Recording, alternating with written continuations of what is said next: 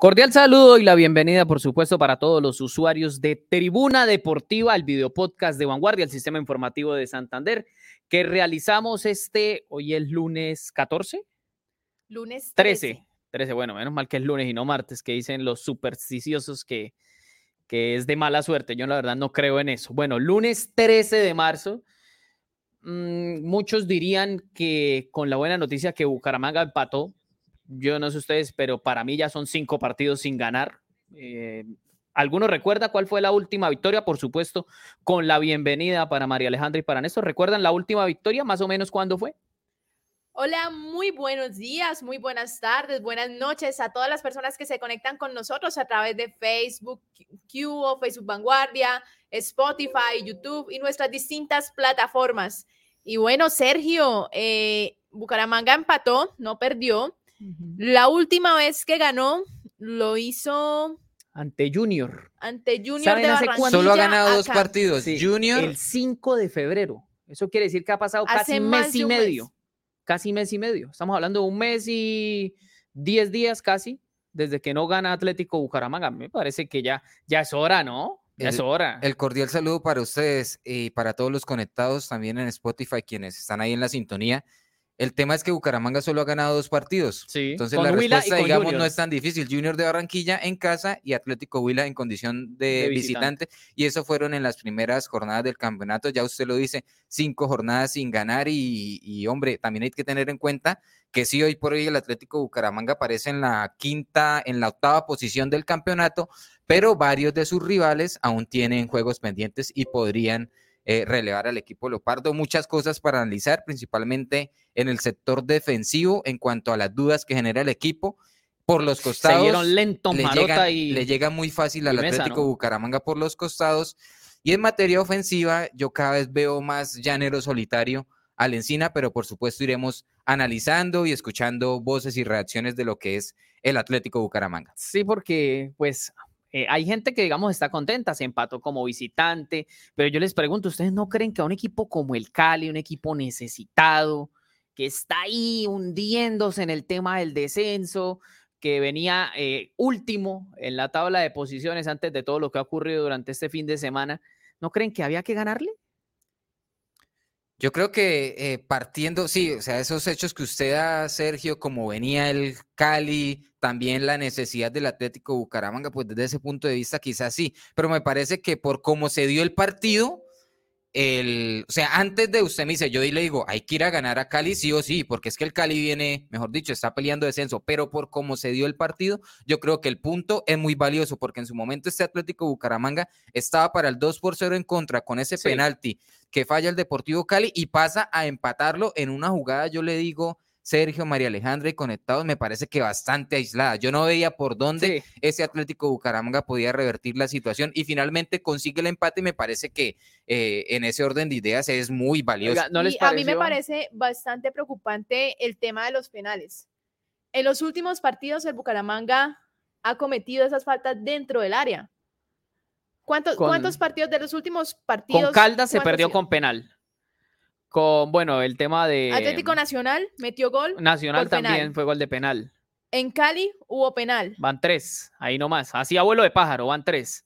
Oiga, sí. Y es que eso tiene que ver con el tema defensivo. Porque, hay fallas defensivas. Filtran muy fácil el balón, principalmente entre los defensores centrales y los laterales. Eso también hay que analizarlo. Lo que está pasando con Subero, pues que ya no es un secreto. Eh, lo superan muy fácil en el mano a mano. Vea que tiene que ver tanto en el gol como en el penalti. En el gol va a, a ese balón dividido con una sutileza, hermano, que yo les digo hay que poner la patica un, poquito más duro, Subero. Y en el penalti eh, le gana en la espalda a él y después tiene que venir a cerrar eh, Mesa, que termina derribando al, atacante del Deportivo Cali. Entonces, y también por el otro costado, lo, de, lo de Flores también es muy pobre. Le, generan eh, ocasiones y oportunidades por ese costado. ¿Sabe quién me parece que ha bajado su nivel? El argentino Diego Chávez.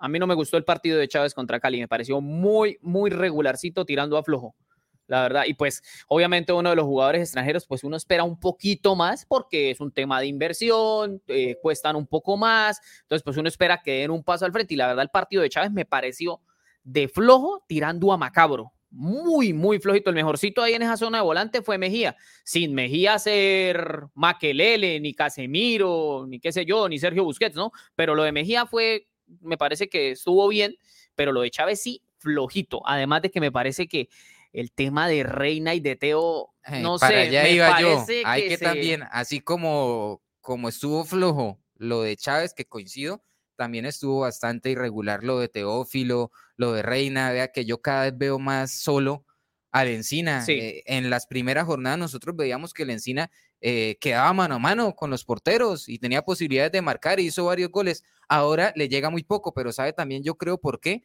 Porque este Atlético Bucaramanga cambió el módulo táctico. Ahora juega con tres mediocampistas de para marca. redondear a Teo. Antes jugaba arropar con los extremos, con Sí. Gustavo Torres, con Massa y el equipo generaba mucho más por las bandas y le llegaban muchos más centros al delantero Gonzalo Lencine. Ahora no, entonces me parece que en ese aspecto creo que ya hay que empezar a revisar y buscar la alternativa, volver a implementar a los laterales o, o no laterales, a los extremos que con ellos al Atlético Bucaramanga le fue bastante bien en las primeras jornadas. Bueno, ¿les parece si vemos y escuchamos las palabras del director técnico Raúl Agustín después del empate frente al Deportivo Cali? me parece. Vamos a escucharlo. Eh, el análisis del partido creo que tal cual lo, lo- lo lo habíamos ideado, un partido de ida y vuelta porque no teníamos en claro que no íbamos a venir a defendernos y sabiendo de las virtudes que tiene Cali con jugadores rápidos de mitad de cancha hacia adelante, así que fue el partido. Yo creo que el empate es justo. Eh, nosotros hicimos bien las cosas en el primer tiempo, generamos situaciones, ellos también. Nos fuimos en desventaja y fuimos a buscar el partido también de la misma manera, aún perdiendo, lo fuimos a buscar y aún empatando también lo fuimos a buscar. Lo fuimos a buscar. Mm, a mí me parece que no lo fueron a buscar tanto, sino hasta que le estaban un poco contra las cuerdas, ¿no? Yo creo que sí intenta. De hecho, Sergio, en los primeros minutos eh, me agradó mucho ese Atlético Bucaramanga. Me sorprendió que fuera eh, con una propuesta bastante ofensiva. Pisó el Pero- área rival, pero es que no tiene. Sí, fueron eh, 10 minutos. Eh, después el Cali asumió el control del partido, pero sí, o sea, yo veo la propuesta ofensiva del entrenador. Lo que pasa es que se está quedando un poquito corta en materia de generación de, de opciones de gol, Y en materia defensivo. de profundidad por momentos toca muy bien. Te- Teo eh, entrega muy bien el balón, eh, cuando tiene que hacer las veces de pío lo hace bien, se la entrega a la encina, eh, se asocia también con Reina, pero me parece que hace mucho a falta más volumen de ataque y eso creo que se lo dan los laterales, porque una cosa es usted atacar con Subero y con Flores y otra cosa, como ya lo demostró este Atlético Bucaramanga, atacar con Gustavo Torres, Con masa. que de hecho venía jugando bien, Sí. a diferencia de la temporada pasada, y con Massa que también mostró cosas interesantes por el el otro tema, costado. el A mí Massa no es me que- termina de Es gustar. que al colocar en ese papel de un poco de ataque a los dos laterales, se sabe que no son fuertes en la defensa y no se concentran ni en una cosa ni en la otra. Entonces, no rinden ni, ni defendiendo, pero tampoco dan más allá en el ataque.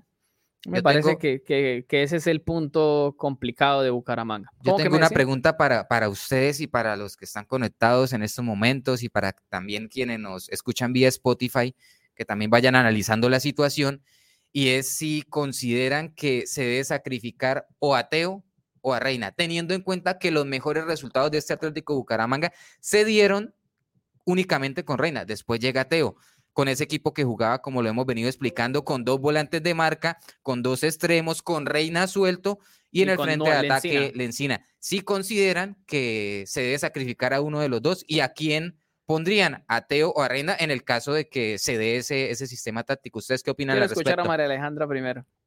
¿Por qué? ¿Por qué me No, quieres sí, escuchar que primero? quiero escucharla primero. ¿Pero por qué? No, Porque él no sabe qué responder. No, yo sí entonces sé qué dependiendo de lo que diga responder. María Alejandra, usted él- Usted ya, ya conocen mi respuesta. Para mí, Teo es titular siempre. Siempre. O sea, Teo es titular hasta en una recocha. Pero bueno, banquitas. ¿usted coincide, Sergio, en que se podría jugar, un- o habría que sacrificar a uno o definitivamente hay que jugar con los dos? Sí, yo lo sacrificaría porque cuando en las primeras fechas, digamos que los resultados se daban, Bucaramanga lo hizo jugando así. Fíjese, yo recuerdo mucho el equipo que jugó en la segunda parte ante Atlético Nacional, que estuvieron Gustavo Torres, Teo, Reina y Lencina, con dos volantes de marca. En ese momento sentó a Massa y mandó a Reina a jugar por el costado izquierdo Y me parece que ese equipo lo hizo bien. Claro que se veía un poco partido y demás, pero era un equipo que generaba mucho fútbol de ataque, que arrinconaba al rival, porque hace mucho que yo no veía un Atlético Nacional eh, contra las cuerdas aquí. Claro, muchos dirán, no, pero es que vino con la suplencia, pero estaba arrinconado. Estaba arrinconado, incluso por momentos Bucaramanga estuvo cerca de ganar ese partido, pero bueno, los goles son los que sirven. Dice en el Facebook Live de Vanguardia, dice Brian Jair Gómez, yo dejo a los dos, pero mando a Teófilo de extremo. yo, yo, también dejaría a los dos para adelantarme a la respuesta. Yo dejaría tanto a Teo como a Reina. Les estamos preguntando si sacrificarían a uno de los dos. Pero eh, creo que el que mandaría por un extremo sería a Javier Reina. Y por el otro, por el otro Gustavo Torres. Gustavo Torres, Teo más suelto y adelante el Encina. Yo esta vez sí me voy a lavar las manos. No voy a dar una, una respuesta como tal. ¿Por qué? Primero, no he visto jugar, me gustaría verlo, no he visto jugar a Teo solo en el Bucaramanga desde el comienzo del partido. Sin reina. Sin reina. Entrando fresco. No lo hemos mm. visto, no hemos visto esa alternativa. Entonces, no sé qué tan bien juegue el equipo, qué tanto le sirva al equipo ver como, como ese tipo de, de estrategia, por así llamarlo. Pues. Segundo, a mí me gusta y, y lo mantengo, me ha gustado como, como ha jugado el Bucaramanga con, con Reina y con Teo en algunas ocasiones, sobre todo cuando Teo entraba fresco en el, en el segundo tiempo. Con, contra Nacional pasó eh, eso. Contra Nacional pasó eso. En el próximo en el siguiente partido después de Nacional, que va y visita a, Jaguares. no, Águilas, Águilas Doradas. Águilas Doradas, creo que fue. Que viene la derrota. Viene la derrota, sí. Me, Después, me gustó esos, fueron los esa rebelión de, de, ellos dos al final del partido. Esos fueron los dos partidos en los que, Teo jugó, eh, digamos, entró en el segundo tiempo. Sí. Después empezó a jugar de titular. Exacto. Bueno, aquí hay comentarios de la gente. Vea, fíjese usted, dice Brian Jair Gómez, dice, Subero es pareja de la persona de recursos humanos, sino déme una razón por la cual está en la titular desde hace rato. Oiga, la gente sí sale con unas y cosas. Y también del presidente. Recuerda que aquí le preguntamos al presidente por Suero y dijo que él consideraba que venía jugando bastante bien. Precisamente aquí lo dice Beto Dan, dice, buenos días, bendiciones. Para el 99.9% de los hinchas de Atlético Bucaramanga, Suero es muy malo, pero según el presidente del Bucaramanga es el mejor lateral del mundo. Por eso el equipo nunca va a ser campeón cuando el presidente no sabe de fútbol. Lo dice un hincha, ¿no? No lo digo yo porque no después dicen ya que no, que es que Sergio está diciendo que el presidente, que Jaime Lez Quintero, ta, ta, ta. Mire también Sergio y María Alejandra y a todos los conectados, dice David Díaz, Teo debe ser suplente, el oxígeno no le da para el segundo tiempo, no tiene el físico ya, está gordo, pesado. Vea que me parece que en parte tiene cosas de razón. Yo creo, yo yo a Teo lo veo pesado, lo veo con unos dos, tres kilitos de más y me parece que el físico le pasa factura la calidad eh, técnica está intacta, eso sí, me parece a mí. Pero hay que plantear un poco mejor las cosas para, para que funcione mejor el equipo. Yo, sí le digo algo, a mí me parece que es que ese experimento con tres volantes en primera línea ya no funcionó. Eso ya no funcionó, eso de Becerra, Mejía y Chávez, eso no. Ya van dos partidos seguidos. Sí, ya van dos partidos seguidos jugando con tres volantes en primera línea y el equipo no despega. Claro que el tema ante Caldas, que Bucaramanga jugó bien, especialmente el primer tiempo, eso está muy bonito y todo lo que ustedes quieran, pero el fútbol es de resultados y si Bucaramanga no gana, ya lleva cinco partidos sin hacerlo y se imaginan que no sea capaz con Tolima el próximo lunes. Y el tema, el tema es que, bueno, ahora más adelante vamos a ver la tabla de posiciones. Cuando, cuando la estemos repasando, nos vamos a dar cuenta que el Bucaramanga ha jugado, acá la tenemos precisamente. Ha jugado sus ocho partidos. Ha jugado sus ocho partidos. Y usted uno empieza la a mirar, mayoría de equipos tienen, algunos pendientes. Mira, América de Cali tiene dos pendientes. Y Millonarios, que está encima de Bucaramanga en la tabla de posiciones, que es séptimo, tiene tres. Muchísimos. Son, son, son grandes las diferencias.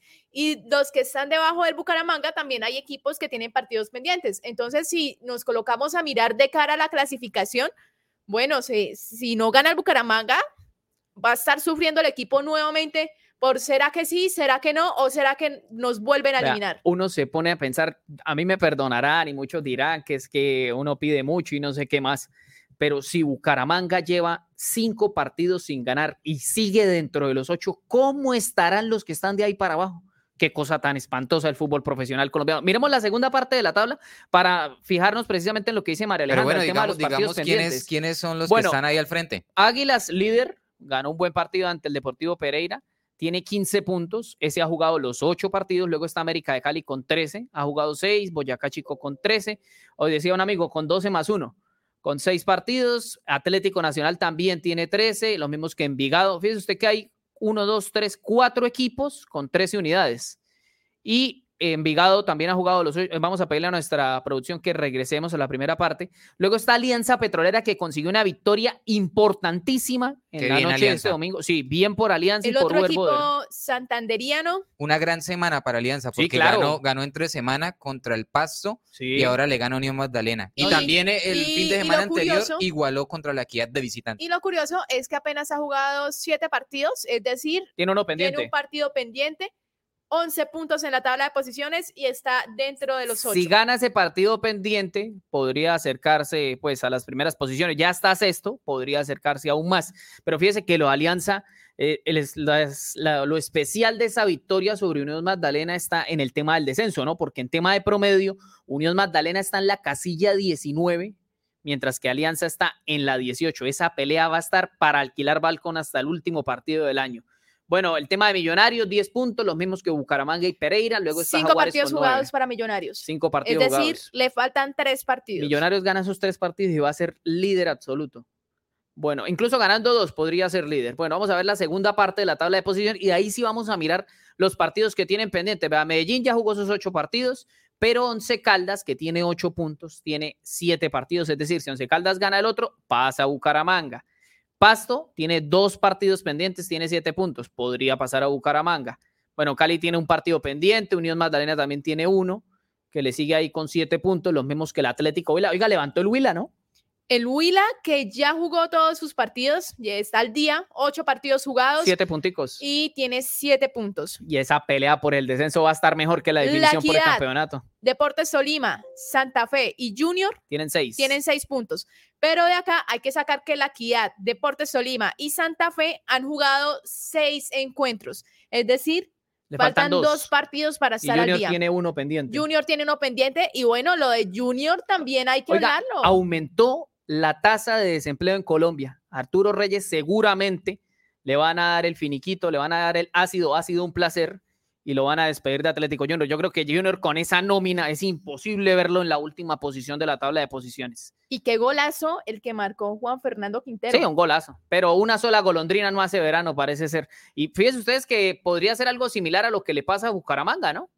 Que todo el mundo esperando del Encina y de Teo y Vea usted. Bueno, ¿les parece si vemos las declaraciones de Pacho Mesa? Escuchémoslo, eh, escuchémoslo, que hizo un buen gol. Hizo un buen gol. Vamos a.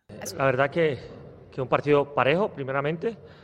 Eh, y bueno, ya después eh, el tema del gol, pues por un lado, en lo personal, se, se, aporta al equipo, pero bueno, queríamos venir por los tres puntos. la verdad es que no se pudo, pero, pero es justo el empate para nosotros, es un buen resultado, pero queremos seguir en, eh, sumando, queremos estar entre los ocho y, ojalá que este punto pueda, pueda valer para, para, para lo que viene. Bueno, ahí escuchábamos a Francisco Mesa, el defensor central del equipo santanero, que marcó el único gol de Atlético Bucaramanga en el compromiso ante el, Deportivo Cali. Que reza y peca empata, ¿no? Porque es el que comete el penalti y después tiene la posibilidad de marcar la igualdad. La igualdad. Vea que en tema de, de producción ofensiva, y reitero, el equipo está muy pobre. Es que han pasado ocho partidos y este Atlético Bucaramanga únicamente ha marcado seis anotaciones. Sí, sobre todo en las tres, cuatro primeras en, sí, en los últimos cinco partidos marcó solo tres goles. La Encina no volvió a tener la posibilidad de estar mano a mano con, con los porteros rivales. No es que venga jugando mal la Encina, porque me parece que sigue haciendo buenos movimientos. El tema pasa porque es que no lo asisten. Y ese sí es un tema eh, a tener en cuenta y a revisar de cara al, futuro. y no solamente eso, sino si no está la Encina, ¿Quién más está en el Bucaramanga? Bueno, habría que ver ahí el tema de Reyes o de pronto Teo jugando de nueve, que también lo ha hecho, pero lo de Jason Moreno firmó contrato y no sé dónde andará, si estará paseando por la ciudad, si se fue a conocer el cañón del Chicamocha, qué sé yo. Pero el caso es que Jason Moreno no volvió a ser convocado por Atlético Bucaramanga. Bueno, repasemos, ¿les parece el tema de los resultados de la fecha 8 de la Liga Betplay 1?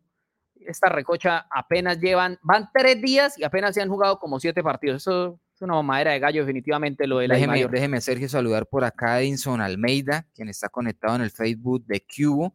Nos dice, Búcaro no tiene nada con el décimo puesto, es como ir de primeros. Se trata de no descender. Bueno, en materia de descenso, afortunadamente Atlético lejos. Bucaramanga está tranquilo porque vea que la temporada 2022 peleó una clasificación en el primer semestre, en el segundo también estuvo cerca de clasificar, así que por ese lado el Leopardo, no, el digamos, clasificó. Goza, sí, clasificó, sí, y en el segundo estuvo cerca, cerca, de estar entre los ocho. Entonces, por el lado del descenso, este Atlético Bucaramanga goza de, de, buena salud. Ahí saludamos, por supuesto, a los conectados en Cubo Bucaramanga, que también siempre están ahí pendientes. Y aquí nos escribe Edgar Fajardo y dice falta definición. Yo creo que falta más creación de juego. A mí me parece que ese es el, el gran problema. Sí, es que, es que repasemos, eh, el Bucaramanga no tuvo eh, una numerosa cantidad No, de opciones de gol en el partido contra el. Deportivo Cali. contaditas, es verdad. Bueno, Jaguares de Córdoba perdió, ese partido fue el viernes en la noche.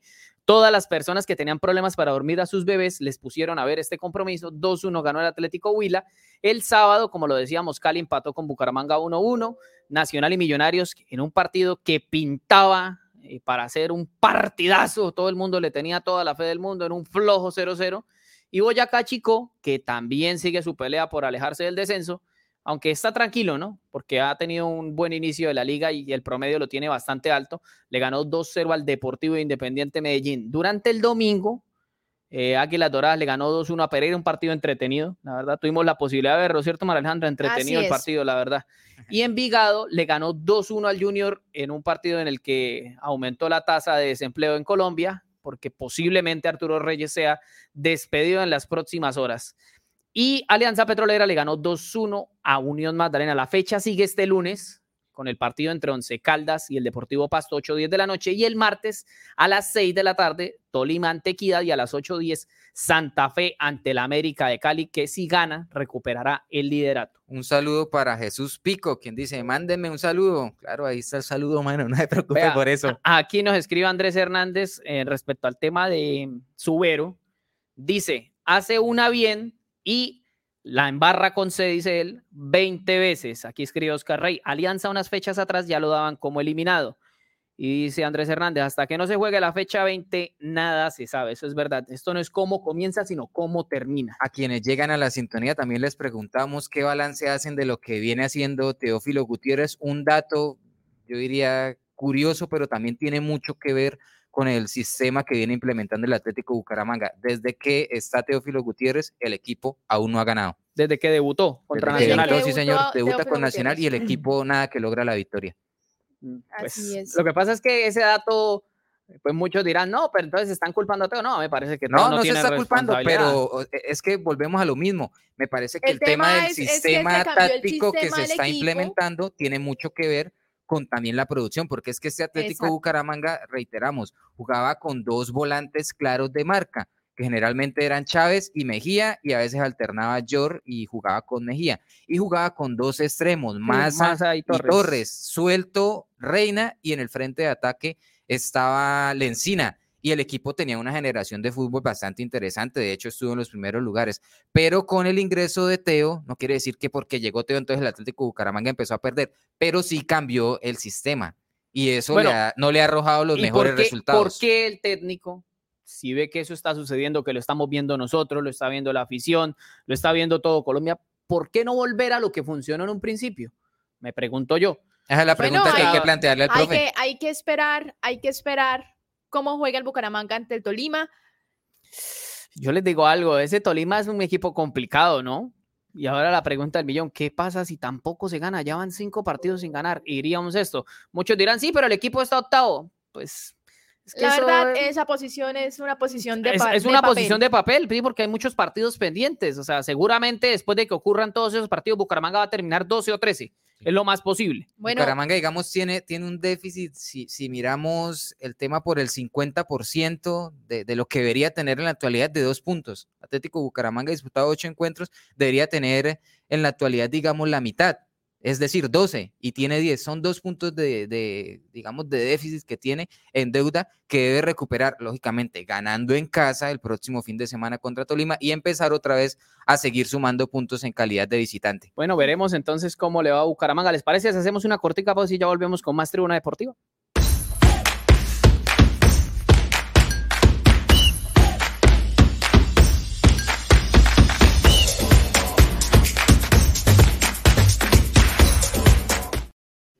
Oiga, vea, aquí hay unos comentarios antes de ir con el tema del béisbol. Dice Beto Dan, Teófilo es un jugador que todos queremos ver de titular, pero lastimosamente físicamente aún no está apto. Desde que Teo juega con Reina, este jugador no ha bajado el rendimiento. Bueno, el tema del béisbol está que arde, ¿no? Eh, la selección Colombia le ganó a México.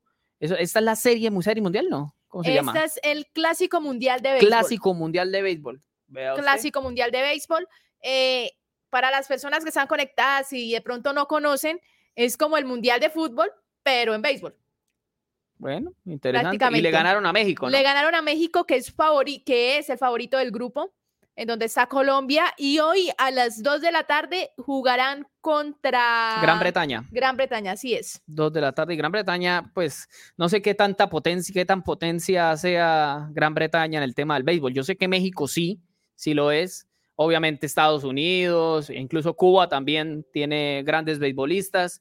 Vamos a ver cómo le va al equipo colombiano, ¿no? Ayer precisamente uno de los jugadores de la selección Colombia, eh, Melissa Martínez, realizó un space para hablar de la situación del junior y él se conectó, habló pues de la situación del tema del béisbol y obviamente mostró su tristeza por la derrota del junior y su última posición en la Liga Betplay 1. Está Estados Unidos, está Canadá, México, al que Colombia ya superó, y Gran Bretaña en ese grupo de este certamen avanzan los dos de cada grupo. Hay que ¿Y Estados Unidos y Canadá en el mismo equipo? Aquí tenemos, tenemos, hay, que decir que son eh, cuatro grupos y los dos primeros de cada zona avanzan a lo que serían los cuartos de final de este evento que venía aplazándose por el tema de la pandemia y después de varios años vuelve a tener actividad. Bueno, Así es, para las personas que están conectados con nosotros tenemos el calendario de lo que son los partidos de Colombia en este clásico mundial de béisbol.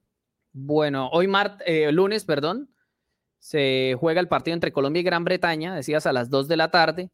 Eh, Canadá y Estados Unidos jugarían a las 9 de la noche, siempre es una hora menos de la que sale ahí reflejada. El 14, que es este martes, Canadá jugará con Colombia sobre las 2 de la tarde y Gran Bretaña se medirá a México a las 9. Y el miércoles, que es 15 de marzo, México jugará con Canadá a las 2 y Colombia enfrentará a la potencia de Estados Unidos sobre las 9 de la noche. De, esos, son cinco compromisos. De esos cinco compromisos ya se jugaron dos fechas. En la primera, Colombia jugó contra México, que fue el sábado, y el día de ayer Colombia descansó. Tuvo su jornada de descanso. Es decir, están Gran Bretaña, Estados Unidos, Canadá, Colombia y México. Juega cada uno cuatro partidos. Así es. Bueno, vamos a ver cómo le va a Colombia. Obviamente el mayor de los éxitos porque están representando al país en esta competencia, este elenco de béisbol. Oiga, aquí en Bucaramanga también se juega béisbol, ¿no? Ahí en... Pero poco. Poco, pero ahí en la cancha de, al lado de la cancha del bueno. El béisbol en Colombia, en Barranca sí se juega muchísimo más, así como en la, en la zona costa, Barranquilla, en Cartagena. Es un deporte eh, que se practica y que además a la gente le gusta ir a verlo. Sí, es verdad. Ahí vemos a Jorge Alfaro. Jorge Alfaro se llama así. Sí, Urchera, Colombia. Además hay que resaltar eso, hay que resaltar eso del equipo de Colombia, que tiene distintos jugadores que juegan eh, internacionalmente en equipos de Estados Unidos que son, que están consolidados con sus equipos y que son claves en sus equipos. Así que creo que eso le da eh, como un toque al, equipo nuestro y, y bueno, ¿por qué no? Ver que de pronto puedan llegar a avanzar a la siguiente ronda de este clásico mundial de béisbol. Bueno, nos vamos muchachos porque ya se nos está acabando el tiempo, ya el popular cierre, cierre está ahí pendiente de la, de la cosa de que cerremos pronto. Don Néstor, gracias por acompañarnos. Chao, Maleja. Bueno, a todas las personas que se conectaron con nosotros, muchísimas gracias. No olviden seguirnos en Spotify, ahí nos pueden buscar Tribuna Deportiva y nos dan seguir. Nos vemos mañana, nos vemos y nos escuchamos mañana a las 11 de la mañana con toda la información del mundo deportivo. A ustedes y a todos los que estuvieron en sintonía, muchísimas gracias y eh, los vemos en una y nos escuchamos en una próxima oportunidad. Bueno, un abrazo por supuesto para toda la gente que nos escuchó en Spotify y las demás plataformas. Nos escuchamos y nos vemos en la próxima aquí en Tribuna Deportiva. Ojalá que Atlético Bucaramanga levante cabeza. Un abrazo para todos. Chao, chao.